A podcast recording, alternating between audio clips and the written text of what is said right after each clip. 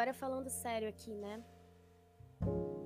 Já tô com essa ideia de criar esse espaço aqui desde que eu comecei a ouvir Calcinha Larga, que é a minha maior referência e eu não posso deixar de citar aqui, né? Que é o podcast da Camila, da Ellen e da Tati Bernardi. Então, assim, inclusive na minha seleção de fim de ano do Spotify, deu que eu sou uma perita profissional em escutar podcast. E eu devo isso muito a elas, assim, que sou muito fã, porque também gosto de escrever. Não sou tão organizada quanto elas, então elas são fodas, porque eu percebo pelo trabalho delas o quanto elas são organizadas, enfim, até para elas serem roteiristas, elas precisam dessa organização, né? A Ellen tem em comum comigo que é atriz também. Mas enfim, eu acho que eu estou fazendo jornalismo também, para quem não sabe, né? Eu sou formada em teatro, estou fazendo jornalismo agora. Sou atriz desde 2010, então tem 11 anos que eu estou nessa profissão, né? Como profissional mesmo. Até então eu só tinha tido contato com a arte mesmo na escola, com meu pai, que é ator também, nas atividades que eu fazia, de dança e tudo mais, que eu sempre fiz, né? Pintura, sempre fui muito influenciada pela minha família de forma geral, as artes. Então, um pai ator em casa, eu também nunca busquei fora outras referências. Então, imagina só, né?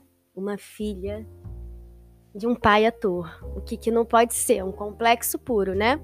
Mas cada um de nós tem a sua história, ele tem o caminho dele, é o meu. E depois de alguns anos de análise, eu entendi isso.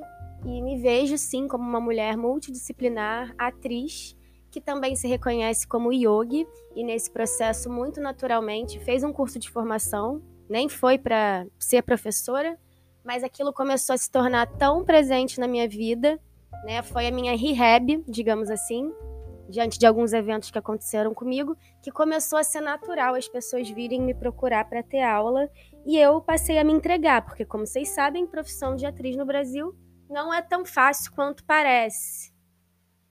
Eu sigo sendo atriz, eu nunca parei de atuar.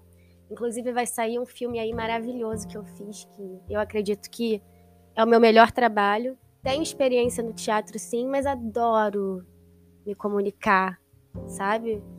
Então, a minha motivação para estar tá criando, aquela, né, no gerúndio, para criar esse podcast foi isso também, sabe? É necessidade de, me expressar e estar tá em contato com vocês e compartilhar um pouco da minha vida, do que se passa na minha cabeça, do que, que eu leio, do que, que eu penso, que não é nada demais, tá?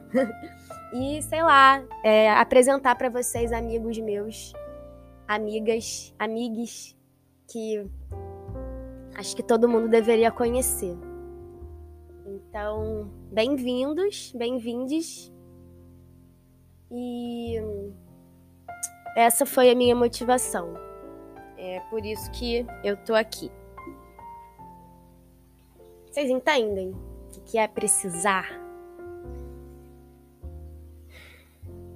Eu vi um filme uma vez, que eu esqueci o nome, que falava assim: um artista precisa criar, porque se ele não cria, ele vira um perigo para a sociedade. E é mais ou menos isso. É mais ou menos por aí.